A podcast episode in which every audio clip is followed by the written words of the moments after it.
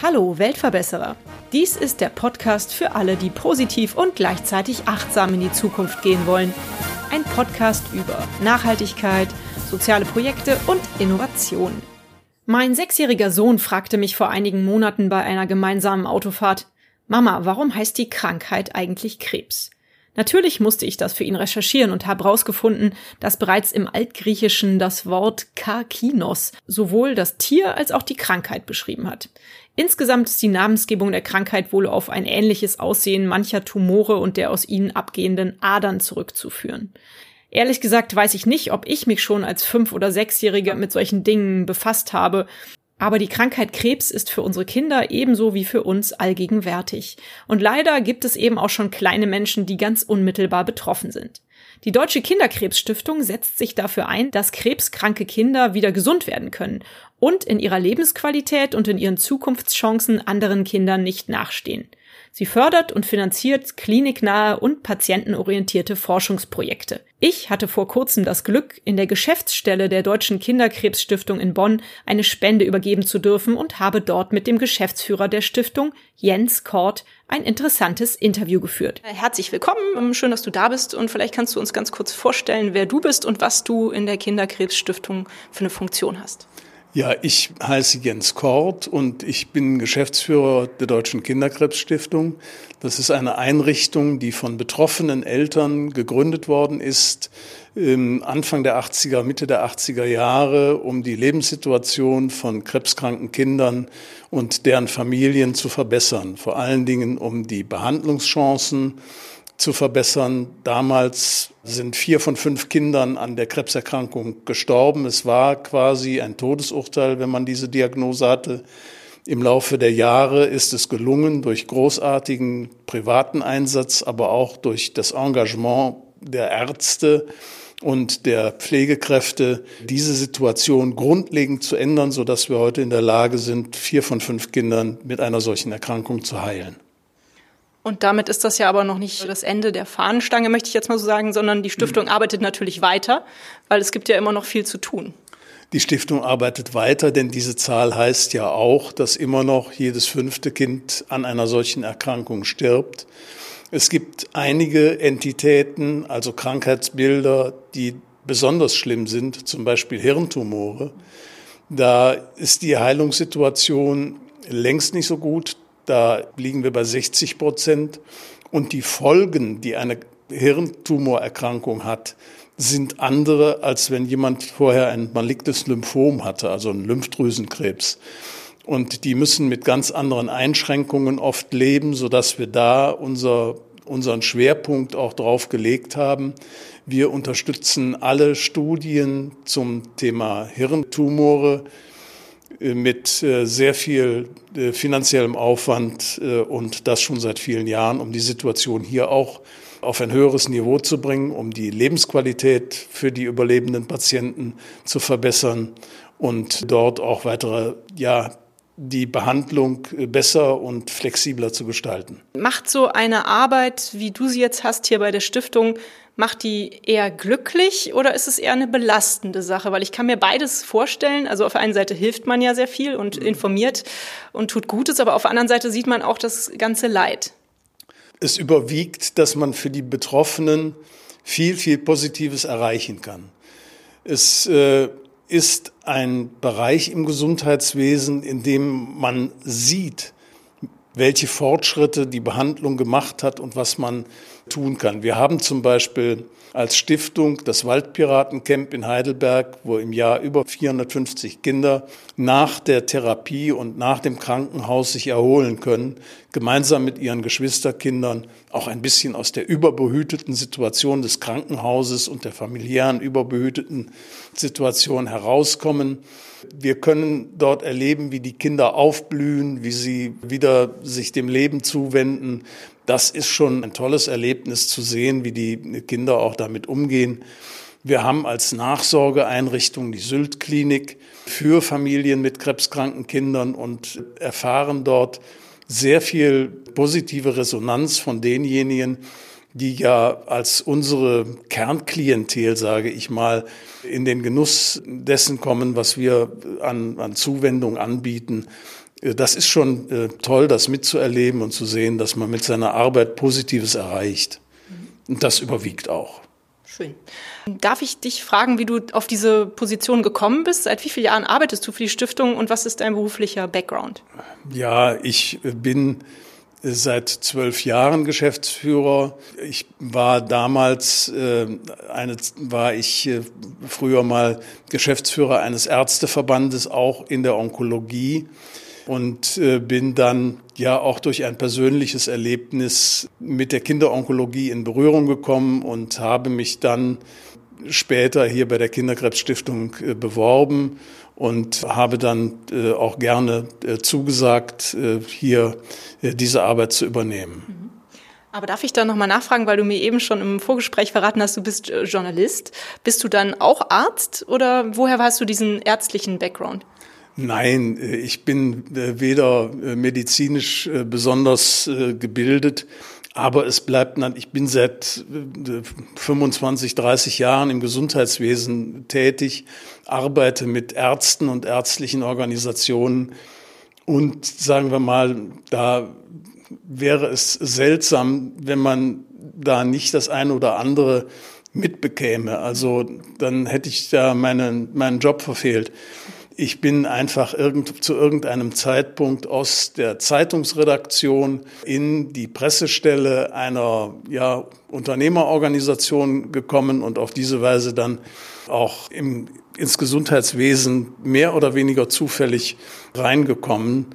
Und dann hat sich das so ergeben, dass ich heute eben seit äh, zwölf Jahren für die Kinderkrebsstiftung äh, tätig bin. Kannst du mir sagen, was das schönste Erlebnis ist? Du hast eben schon über den Waldkindergarten, Wald in, in, äh, Waldpiratencamp in Heidelberg gesprochen. Hast du ein Erlebnis, wo du sagst, das ist das schönste Erlebnis der letzten zwölf Jahre, was du mit der Kinderkrebsstiftung so äh, verbindest oder erlebt hast?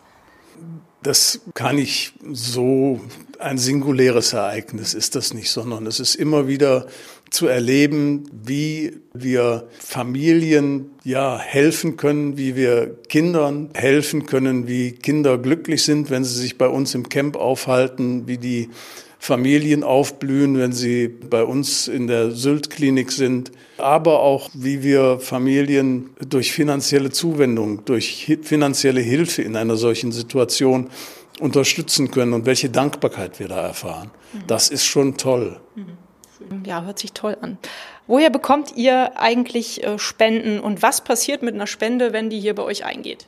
Wir bekommen Spenden aus allen möglichen Bereichen. Die Größenordnungen reichen von fünf Euro, sage ich mal, äh, bis hin zu siebenstelligen Beträgen.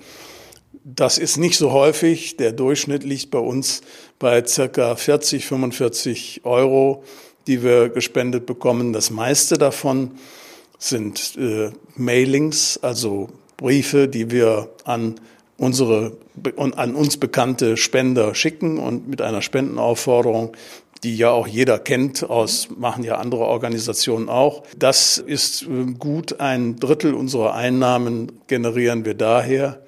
Es gibt viele Menschen, die uns in ihren Testamenten bedenken. In unterschiedlicher Größenordnung. Mal sind wir Erbe, mal sind wir Vermächtnisnehmer. Auch da haben wir in der Vergangenheit großartige Unterstützung bekommen. Wir haben Bußgelder, die wir bekommen. Vielleicht kennt das der ein oder andere oder hat davon gehört, dass äh, Staatsanwaltschaften oder Gerichte ein Verfahren, das äh, jetzt sagen wir mal gering angesetzt ist, einstellt gegen Zahlung einer Geldauflage, die an eine gemeinnützige Einrichtung zu zahlen ist. Aber das sind manchmal auch größere Beträge, zum Beispiel bei Steuerstrafverfahren oder ähnlichem, kommen da manchmal auch schon ganz erkleckliche Summen zusammen. Also da äh, profitieren wir auch davon. Und ja, unsere Mitgliedsorganisationen unterstützen uns.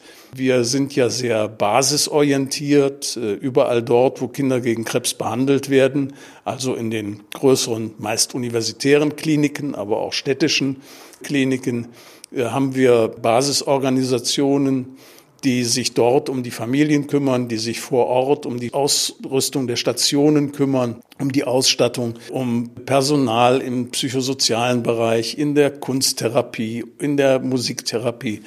Also in, da sind wir vielfältig unterwegs oder eben unsere Elternvereine bieten Wohnmöglichkeiten an vor Ort, damit die Eltern in der Situation bei ihren Kindern und in der Nähe ihrer Kinder wohnen können, solange das Kind im Krankenhaus ist.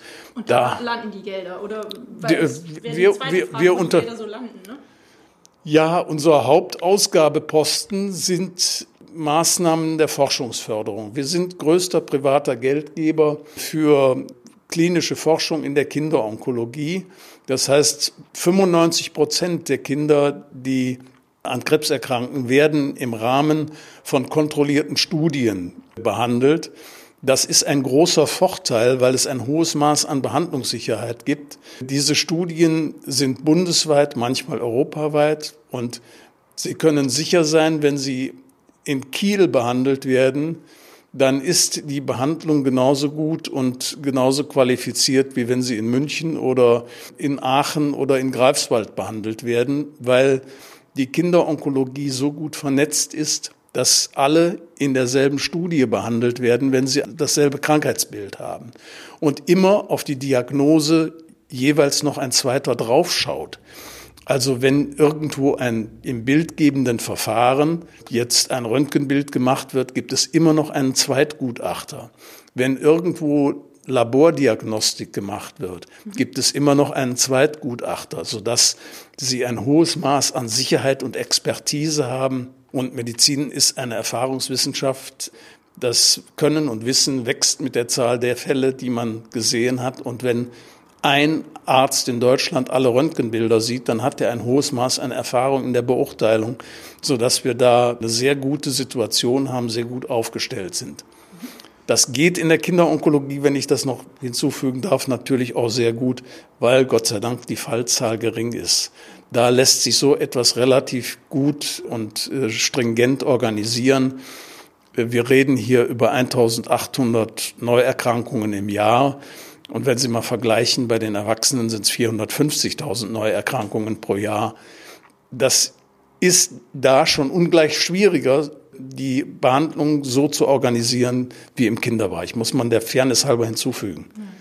Ja, das kann ich verstehen. Also ich hatte diese Frage eigentlich nur noch angeschlossen, weil, also es ist ja häufig so, dass wenn man was spendet, man so ein bisschen skeptisch ist, kommt das auch an der richtigen Stelle an, das Geld. Ne? Deswegen hatte ich jetzt eigentlich noch mal gefragt, wo die Gelder hinfließen. Aber Forschung ist ja definitiv eine sehr sinnvolle Sache ja, in dem Feld. aber auch der Aufenthalt beispielsweise bei uns im Waldpiratencamp, mhm. ist für die Kinder äh, kostenlos. Äh, wir betreuen dort, wie gesagt, im Jahr über 450 Kinder. Mhm das ist äh, von uns aus in einer siebenstelligen Größenordnung wird das Camp unterhalten. Wir haben eine relativ dichte Zahl von Betreuern. Also wir rechnen immer drei Kinder, einen Betreuer. Und äh, da ist es zum Beispiel der personelle Aufwand, den wir treiben müssen, um die Kinder dort äh, zu versorgen, der das teuer macht. Aber wir müssen auch sagen, wir haben ungefähr 150 ehrenamtliche Kräfte, die uns in der Arbeit dort unterstützen. Das sind alles qualifizierte, ausgebildete Leute, weil wir natürlich auch nicht jeden, der guten Willens ist, direkt und unmittelbar auf krebskranke Kinder loslassen. Verstehe. Gibt es eigentlich, jetzt mal so noch als Zwischenfrage, gibt es eine Institution, die Stiftungen allgemein äh, kontrolliert, wo die Gelder landen?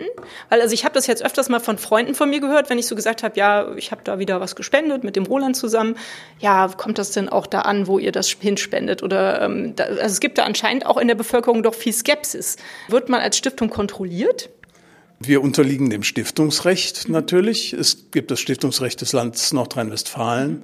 Wir werden natürlich auch alle drei Jahre vom Finanzamt kontrolliert. Jedes Jahr haben wir einen Wirtschaftsprüfer, der nicht nur prüft, ob die Bilanz rechnerisch richtig ist, sondern der auch den Prüfauftrag hat, zu prüfen, ob die Gelder, die wir verwenden, satzungsgemäß verwendet werden Und das lassen wir jedes Jahr auch vom Deutschen Zentralinstitut für soziale Fragen, also DZI, prüfen. Das DZI vergibt ein Siegel, das sogenannte DZI-Siegel, wie, das heißt, und attestiert uns, dass wir mit den Geldern auch sparsam und satzungsgemäß umgehen. Der Nachteil ist natürlich, dass das DZI-Siegel haben in der Bundesrepublik, ich will mal sagen, 250 Organisationen von ungefähr 500.000 gemeinnützigen Organisationen, die es gibt, darunter 15.000 Stiftungen. Das sind jetzt nicht so fürchterlich viele, aber bei vielen gemeinnützigen Organisationen ist es eben auch so, die kennt man aus der Nähe weil die vor Ort sind. Wenn ich den bei mir im Sprengel weiß, wenn ich dem Kinderschutzbund Rösrath was gebe, dann kann ich da einigermaßen darauf vertrauen, weil ich die Leute kenne, die das sind. Ja. Aber es sind im Bereich Kinderkrebs, weil es ein emotionales Thema ist, auch Menschen unterwegs, denen dabei eine gewisse kriminelle Energie zu eigen ist. Wir haben solche Fälle in der Vergangenheit immer wieder erlebt. Deswegen sollte man sich äh, als Spender daran orientieren, welche Organisation hat das DZI-Spendensiegel und dann ist man schon mal einen großen Schritt weiter und man sollte vor allen Dingen sich ansehen, wer ist das? Haben die eine Website? Geben die Auskunft darüber, was sie mit dem Geld machen? Manchmal funktioniert das ja auch, sammle viel und gib wenig. Auch da haben wir schon über erlebt, dass Organisationen unterwegs waren, bei denen die eingesammelten Gelder für den privaten Unterhalt von Luxushobbys gedient haben. Das können sie nicht verhindern. Es gibt Länder wie zum Beispiel Rheinland-Pfalz, da gibt es noch Sammlungsgesetze, da wird das kontrolliert und die greifen auch zu Verboten und haben auch bestimmten Organisationen Sammlungen schon verboten. In anderen Ländern hat man das unter dem Gesichtspunkt Bürokratieabbau abgeschafft. Ich bezweifle, dass man sich in jedem Fall damit einen Gefallen getan hat. Mhm. Na gut, aber hört sich ja so an, als ob dieses Siegel zumindest einem dann ja eine Sicherheit gibt. Das ist ja schon mal ein ganz guter Hinweis. Ja, auf jeden Fall. Ja. Wir stellen mal abschließend fest, ähm, es gibt genug schwarze Schafe, aber die Kinderkrebsstiftung ist eine gute Adresse. Spendest du denn auch selber? Ich meine, du arbeitest hier, das ist ja wahrscheinlich auch schon ein Teil der Spende, dass du dein ganzes Herzblut hier einbringst, aber spendest du auch selber? Ja, tue ich auch, aber nicht an meine eigene Organisation. Das fände ich ehrlich gesagt blöd. Mhm. Aber ich engagiere mich aus gegebenem Anlass ein wenig im Bereich Tierschutz, halte das auch für sinnvoll, weil ich selber Tiere habe und ja, das mache ich seit vielen Jahren. Ich habe früher auch in sehr starkem Maße die Aktion vom Karl-Heinz Böhm unterstützt. Also da bin ich auch unterwegs, aber ich, wie gesagt, meinen eigenen Verein zu unterstützen, von dem ich äh, auch bezahlt werde für meine Tätigkeit, das äh, finde ich albern. Aber wenn du jetzt mal ein bisschen Werbung machen müsstest, es gibt ja viele gemeinnützige Organisationen, warum muss, sollte man genau für die Kinderkrebsstiftung was äh, spenden? Weil die Kinderkrebsstiftung authentisch ist, weil wir hier im Vorstand, im Kuratorium, im Umfeld alles Leute haben, die selber krebskranke Kinder hatten oder als Kinder selbst an Krebs erkrankt waren. Und wenn eine Personengruppe weiß, wie man sich in einer solchen Situation fühlt, wenn eine Gruppe weiß, was an Hilfe erforderlich ist für die Menschen, die sich in einer solchen Situation befinden, dann sind es sicherlich wir. Dann sind es nicht Funktionärsorganisationen, sondern es ist eine Organisation, die den direkten Bezug zu den Familien hat, die in dieser Situation stecken. Und von daher denke ich mal, ist es, wenn man in diesem Bereich sich engagieren möchte, sinnvoll, die Deutsche Kinderkrebsstiftung zu unterstützen. Schön gesagt. Ist es eine Utopie, vielleicht darüber nachzudenken, ob der Krebs irgendwann mal von uns Menschen besiegt wird? Da kann ich mich schwer zu äußern. Mhm. Ich fürchte, das wird nicht der Fall sein, weil der Krebs, den gibt es sowieso nicht, ist eine Vielzahl von Erkrankungen, die sich dahinter verbirgt, in unterschiedlicher biologischer Ausprägung. Das ist ja auch heute schon so, dass es bei bestimmten Entitäten Fortschritte gibt, beispielsweise durch Maßnahmen der Qualitätssicherung, die man ergriffen hat, Im, Bereich Brustkrebs hat es Fortschritte gegeben wohingegen, wenn Sie jetzt äh, Bauchspeicheldrüsenkrebs nehmen, da ist die Situation niederschmetternd, weil das in den meisten Fällen eben zu spät entdeckt wird und dann für die meisten eine lebenslimitierende Erkrankung ist, um es mal vorsichtig zu sagen.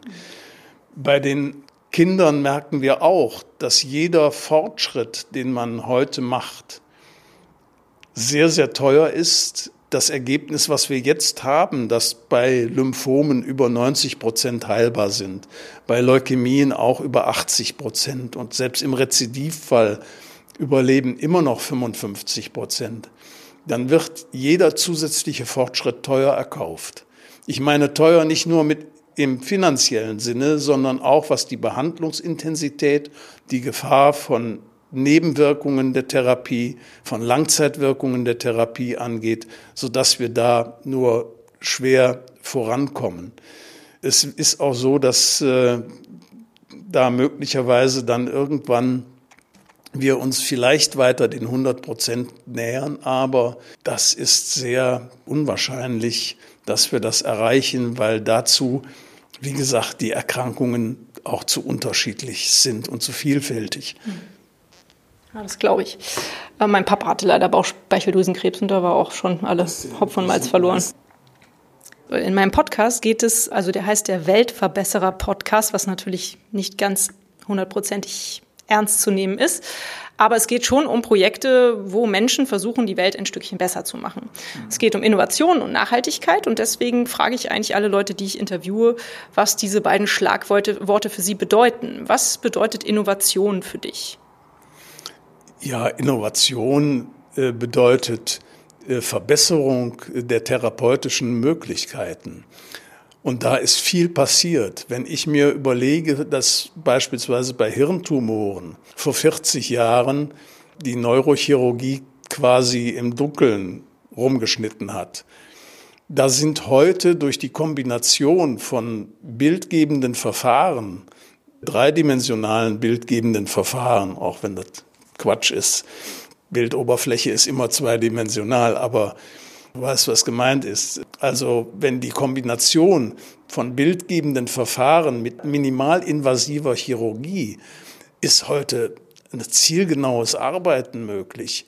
Welche Möglichkeiten beispielsweise die Protonentherapie in der Bestrahlung eröffnet, bei denen früher anders bestrahlt worden ist, das ist schon ein gewaltiger Fortschritt. Auch wenn man bedenkt, dass früher Therapie der Wahl war, zunächst mal mit allem, was der Teilchenbeschleuniger hergab, die Menschen zu bestrahlen. Da geht man heute her und hat abgerüstet, äh, hat die Verfahren besser miteinander kombiniert. Das ist schon, äh, da sind schon gewaltige Fortschritte äh, erreicht worden und das ist für mich zum Beispiel Innovation. Kannst du mir auch was zum Stichwort Nachhaltigkeit sagen? Es muss jetzt auch nicht unbedingt auf deine Geschäftstätigkeit bezogen sein. Was hat Nachhaltigkeit für eine Bedeutung für dich? Es kommt mir ein wenig zu inflationär vor. Es muss alles nachhaltig sein. Von daher bezweifle ich oft, äh, ob das wirklich ähm, ernsthaft gemeint ist. Natürlich äh, sollte man sich um Nachhaltigkeit bemühen. Nur das ist, sagen wir mal, ja, ein sehr wohlfeiles Wort, das man schnell in den Mund nimmt, ohne sich aber über seine Konsequenzen im Klaren zu sein. Ich debattiere das Thema immer mit meiner Tochter und die versucht immer, mich davon zu überzeugen, dass ich dann mal schleunigst aufhören sollte, zu viel, wie sie meint, Fleisch zu essen, weil das keine besonders, kein Verhalten wäre, das besonders nachhaltig ist. Gut, äh, ich bin mittlerweile auf Bio umgestiegen. Das ist schon mal ein Schritt, um nicht ganz das Ansehen meiner Tochter zu riskieren. Dann sage ich einfach mal herzlichen Glückwunsch dazu, dass du auf Bio umgestiegen bist. Das finde ich auch gut. Hältst du dich jetzt als Geschäftsführer einer so, so tollen Organisation wie der Kinderkrebsstiftung in meinen Augen, hältst du dich für einen Weltverbesserer? Ähm, nein, natürlich hatte auch ich in einem gewissen Alter ja das Gefühl, die Welt verbessern zu können. Ich glaube, dass das nur in ganz begrenztem Umfang möglich ist, weil wir in ziemlich eingefahrenen Strukturen uns bewegen und auf der politischen Ebene, ehe sich dort äh, Änderungen äh, vollziehen, das dauert. Aber wir können ja selber beobachten, dass unsere Gesellschaft auch in Bewegung geraten ist äh, an den Veränderungen im Parteienspektrum, merken wir ja, äh, dass da äh, Bewegung drin ist, aber die Bewegung, die man sich vor 30, 40 Jahren auch nicht hätte vorstellen können. Da konnte ich mir nicht mal vorstellen, dass man sonntags morgens beim Bäcker Brötchen kaufen kann. Das ist heute möglich. Oder wenn man sich anguckt, zu welchen epochalen Leistungen heute äh, Turn und Taxis hinkende Erben in der Lage sind, innerhalb von einem Tag ein Paket zu stellen. Dafür brauchten die früher zwei Wochen. Ich mache das jetzt mal ein bisschen ironisch, ja. Das sind ja Änderungen, mit denen man ich in meiner Jugend nie gerechnet hätte, dass das möglich ist bei uns. Also ich sehe das ja so. Man, wenn jeder versucht, die Welt ein bisschen besser zu machen, kann es auf jeden Fall nicht falsch sein. So sehe ich es.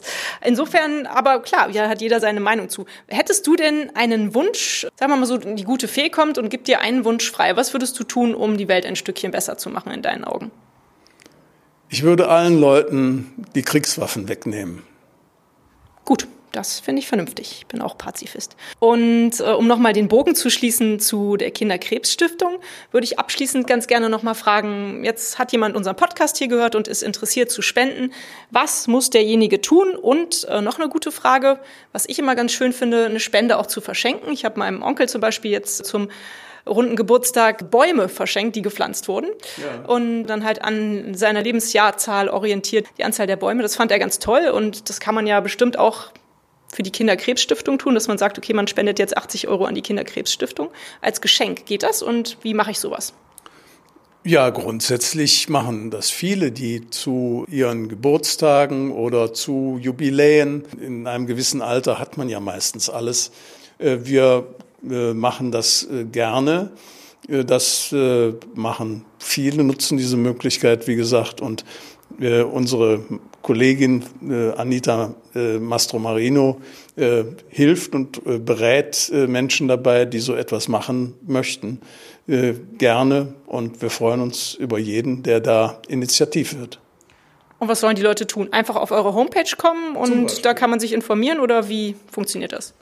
Ja, auf unsere Homepage anrufen, sich mit uns beraten. Wir freuen uns, wenn wir äh, dort äh, mit den Spendern auch in direkte Kommunikation treten können. Super, dann ist das Gespräch von meiner Seite aus beendet. Wenn dir nicht noch irgendwas Wichtiges einfällt, was du loswerden möchtest, dann danke ich dir ganz herzlich für das Gespräch und wünsche euch weiterhin viel Erfolg für die Kinderkrebsstiftung. Ja, herzlichen Dank und viel Erfolg beim Verbessern der Welt. Auf der Homepage der Deutschen Kinderkrebsstiftung findet ihr alle Infos über die Stiftung und ihre Hilfsprojekte. Dort findet ihr ebenso Informationen über Krebs bei Kindern sowie Tipps, wie und womit ihr die Stiftung unterstützen könnt. Und hat es euch gefallen? Seid ihr inspiriert, berührt? Habt ihr eine Idee für eine neue Podcast-Folge oder Verbesserungsvorschlag für mich? Dann hinterlasst mir doch eine Bewertung oder einen Kommentar. Ich freue mich drauf. Ihr findet die Weltverbesserer jetzt regelmäßig hier an dieser Stelle. Abonniert den Podcast doch gerne. Bis bald, eure Birte.